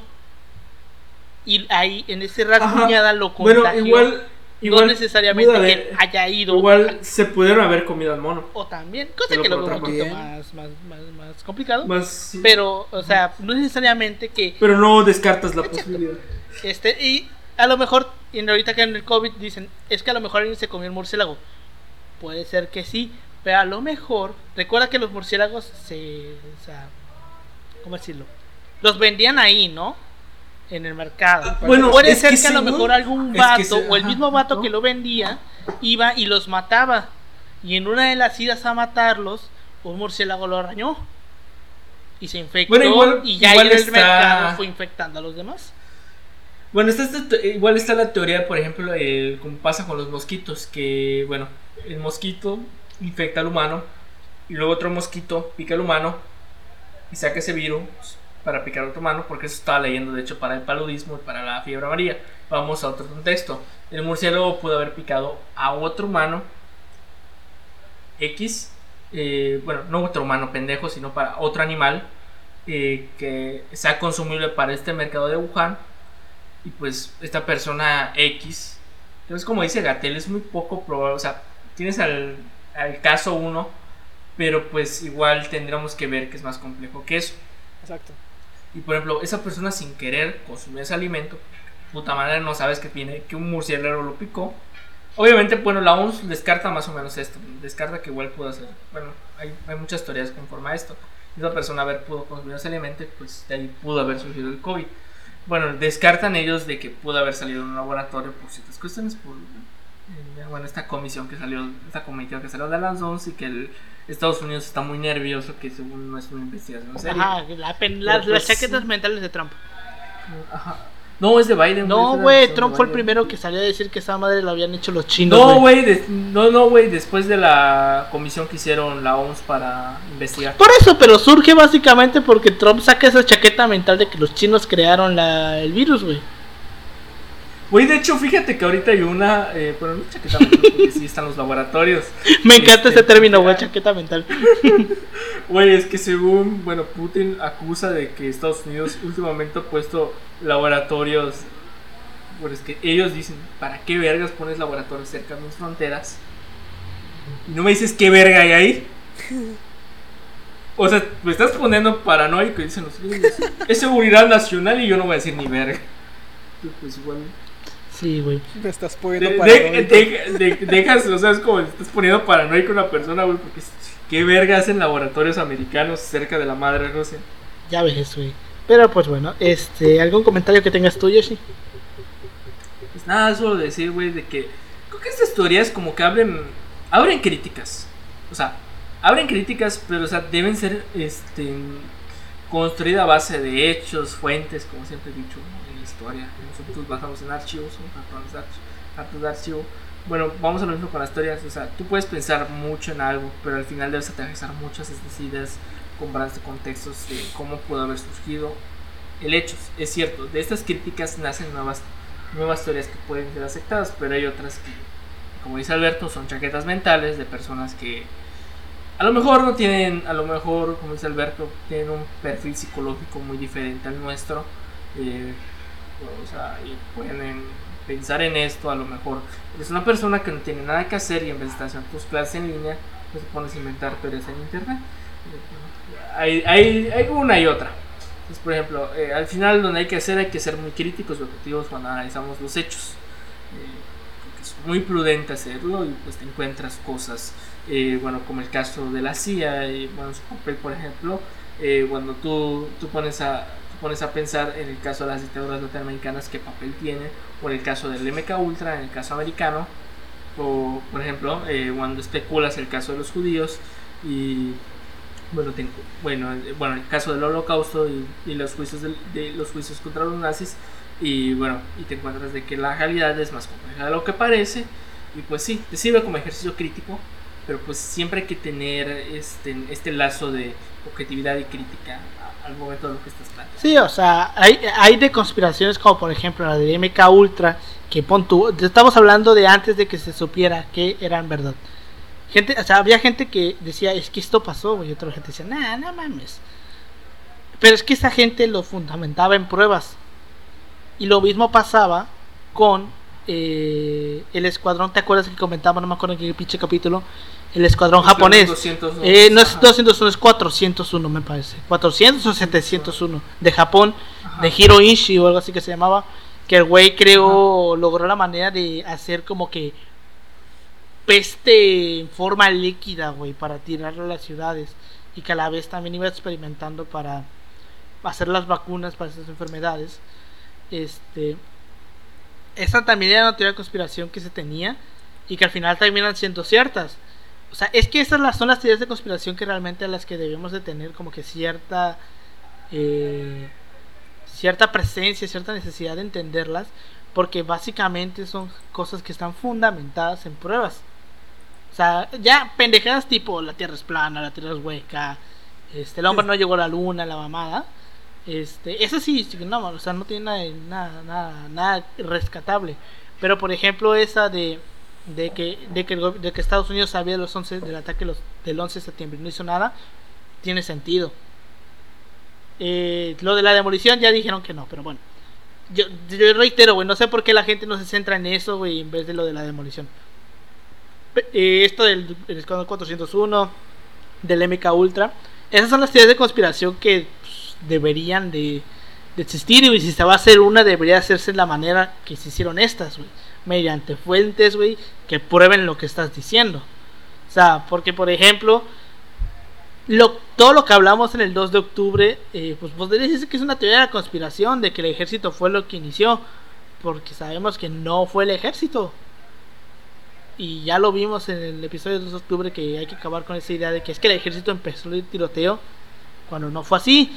Hay videos que lo prueban, hay documentos que este que avalan que el ejército no tenía autorización para hacer, hacer en todo caso lo que pasó, o lo que empezar el tiroteo así nada más porque sí. Sino que a lo mejor, o sea, yo de hecho creo que hoy o ayer lo estaba pensando, de que lo más seguro es que lo que pasó el 2 de octubre es que algún pendejo disparó así y a lo imbécil, güey. No necesariamente puede haber sido del ejército o de la batallón Olimpia, a lo mejor algún manifestante, güey, disparó, güey. Y se hizo un caos. Nosotros la titula a nosotros la titulamos la teoría pendeja. Exacto, la teoría pendeja. La teoría, la teoría pendeja, pero que es la que te hace sentido, güey. Alguien tiró un disparo por accidente y se armó un caos y se hizo lo que se hizo. O sea, lo que habrá hecho el ejército ya después de iniciar el tiroteo, eso es, otro pedo. Es otro pedo. Pero de es decir, el ejército empezó esa madre, no. El ejército no empieza el tiroteo del 2 de octubre. Y de hecho, el otro día yo quería entrar a la página del blog, ¿se acuerdan? Del blog que les dije donde saqué el documento. Ya está tirada la página, güey. No mames. Pero conservé la imagen del documento, güey. Todavía la tengo. Ah, huevo. O sea, si no ya estuviera perdido otra vez. Porque literal ese documento yo lo busqué como por tres días. Y lo fui a encontrar ahí, güey. A un pinche bloque en lo más, en el culo del mundo del internet, güey. Pero lo encontré, güey. Y aún tengo la imagen porque a- a- hace rato estaba checando mi carpeta de imágenes, güey. Ya la tengo, güey. Recortada y un poquito, hermana candidad, porque es una captura de Súbele pantalla. en Facebook, güey. súbele Está en Facebook, güey. Están los complementos cuenta, fotográficos, güey. Está- está- Están los complementos. Están los complementos fotográficos del episodio del 2 de octubre, güey. Tiran la cuenta, güey. Pero pues sí, güey. Este. Pues sabemos, güey. Sabemos que es. Puede decir que es una teoría de conspiración el hecho de que hayan. di- Todo lo que engloba el 2 de octubre es una teoría de conspiración porque hasta el día de hoy no se sabe qué mierda pasó. O sea. Güey, fíjate. Fíjate, es como. Bueno, es, bueno, es como dice Paulino. Cualquiera puede hacer una teoría de conspiración con los datos adecuados y con la paranoia adecuada. Exacto. Exacto. Eh, Me da ganas de hacer el experimento, pero no sé, güey. Siento que se puede salir de Ah, pues sí, güey. De hecho, este. Yo estoy en un, en un grupo de un podcast, güey, que se llama El Pasquín, güey. En el que. Sí conocen ustedes al, al pendejo el chapucero. Ajá. Sí. Este, bueno, estos güeyes dentro del grupo hicieron una, le hicieron dos bromas al güey. El, hace dos semanas eh, hicieron una broma de que, bueno, empezaron a hacerle un hashtag de que querían que el güey fuese presidente del INE. Entonces se pusieron de acuerdo, van a decir, todos van a poner un tweet de que de que no, es que, eh, ¿cómo, cómo se llama? Eugenio Rodríguez, no sé cómo mierda se llama el chapucero. Este güey es una persona confiable, es un ciudadano modelo, debería ser candidato para el INE y la amada. Y el vato dice, no, es que son bots, de que quién sabe qué cosa, porque siempre todos para él es bots. Sí. Este, y el otro día, el viernes pasado, le hicieron otra broma igual, de que este, ahora en vez de que lo pedían para el INE, le sacaron todos sus tweets, güey, de cuando apoyaba a Peña Nieto, güey. Diciéndole, chapucero pide disculpas, güey. Y según el vato decía que eh, este viernes que pasó, iba, iba a tener otra vez eh, un, ¿cómo se llama? Iba a volver a ver, hasta fue trending topic en, en Twitter esas dos veces, güey, pero como ya no le hicieron nada. que- No sé, güey. Yo pensé que iban a chingar a. No sé, güey. pero no güey. güey. Pero bueno, Güey, me recordó, me recordó, por ejemplo, la foto de tu amigo en el especial de una hora. El de tu amigo que. No, el que te hicieron a ti, güey, el de terrorista. ah, sí, güey. El terrorista, güey. De hecho, estaba yo pensando, güey, en que, como este, literal, este guion que acabamos de leer lo acabé hace dos horas. Este, está diciendo, en caso de que no me dé tiempo, les iba a mandar una opción de emergencia, güey, para hacer una especial, güey, pero se va a guardar, güey. Que es este, Ah, está bien, está bien. eh, una lista. Sí conocen que es un tier list. Mm, Creo Es que como no, una gráfica, güey, en escalones de bueno, eh, excele- excelente, bueno, malo, regular, eh, así. Ah, y ok. tú le vas poniendo imágenes, güey. Es como para acomodar en una tabla, güey, lo que tú consideras bueno, lo que tú consideras malo y así. Hacer una, un tier list de presidentes de México, güey. O sea, que cada quien, güey, hiciera su propia lista, güey. Y cada quien, güey, decía, no, pues yo considero que en el tier de excelente está Lázaro Cárdenas. ¿Por qué, güey? Ok. Es ahí como que ir comparando, güey, qué posición puso cada quien el presidente, güey. O sea, algún día lo vamos a hacer, un día que no me dé tiempo de hacer guion, güey, lo vamos a hacer. O sea, ya avisados para el- están. Para la semana de. Para la el semana, La semana de exámenes. ensayos. Así es. Pero bueno, De ensayos, güey. Sí. Ya, ya la siento cerca. Pues bueno, este, con esto llegamos al final de este episodio bonito e interesante. Este, nos pueden seguir por todas nuestras redes sociales. Estamos como arroba así pasó podcast en Facebook, Instagram y Twitter. A mí me pueden encontrar como arroba Emanuel56. A ti, Pau. A mí como Paulín, eh, Ángel Paulino Chan en Facebook y como Pau-3cc en Instagram y también en Twitter. Tú, Yoshi. Me pueden encontrar a mí como yoshi.este2708 en Instagram. Y pues, este. Pues así, nomás, sí. Ahí Hagan una teoría por- conspirativa de por qué no les pasa su cuenta de Facebook. Güey, está, está de la verga, güey. Pues bueno. O sea, bueno, puede ser una teoría conspirativa de por qué no subo fotos de perfil. También, oye, hay cosas así, ¿eh? No te creas. Sí, güey. Voy, voy a hacer una teoría conspirativa, güey. La teoría conspirativa de una página de YouTube creo que sube videos cada 5 segundos, ¿no? No me acuerdo el nombre de la página. Se volvió muy famoso no sé. en su tiempo. Yo, Algo que seguramente ejemplo, Dross hizo video. es, Sí, Ajá, exacto, sí, sí. Ah, sí. De Instagram, creo. No sé. No, no, no, de, de de- YouTube, una de YouTube, güey. Ah, no sé, güey. Pero digo, hace sus teorías ahí. Pues sí, güey. Pues bueno, eh, muchas gracias por habernos escuchado esta semana. Nos vemos la siguiente semana con un tema histórico interesante. Ya veré que me saco el culo para la siguiente semana. Que me- para que me da tiempo de investigar. Pero bueno, este. La ahí te paso, ayer, ahí te paso el guion, este, bueno, el ensayo del, para el guion, este, que no vamos a decir por, para evitar spoilers. Ahorita me lo dices fuera de cámara. Pero bueno, Ahorita te lo digo fuera de- este. Si en algún momento van y les dicen que ne- no se creen, están platicando con alguien y esa persona no le cree que hay gente que niega que el holocausto haya sucedido, ustedes le van a decir que al Chile así hay gente de pendeja. Al chile. Muchas gracias por habernos pasó. escuchado. Nos vemos Vemos. en la próxima. Vemos, Bye. vemos.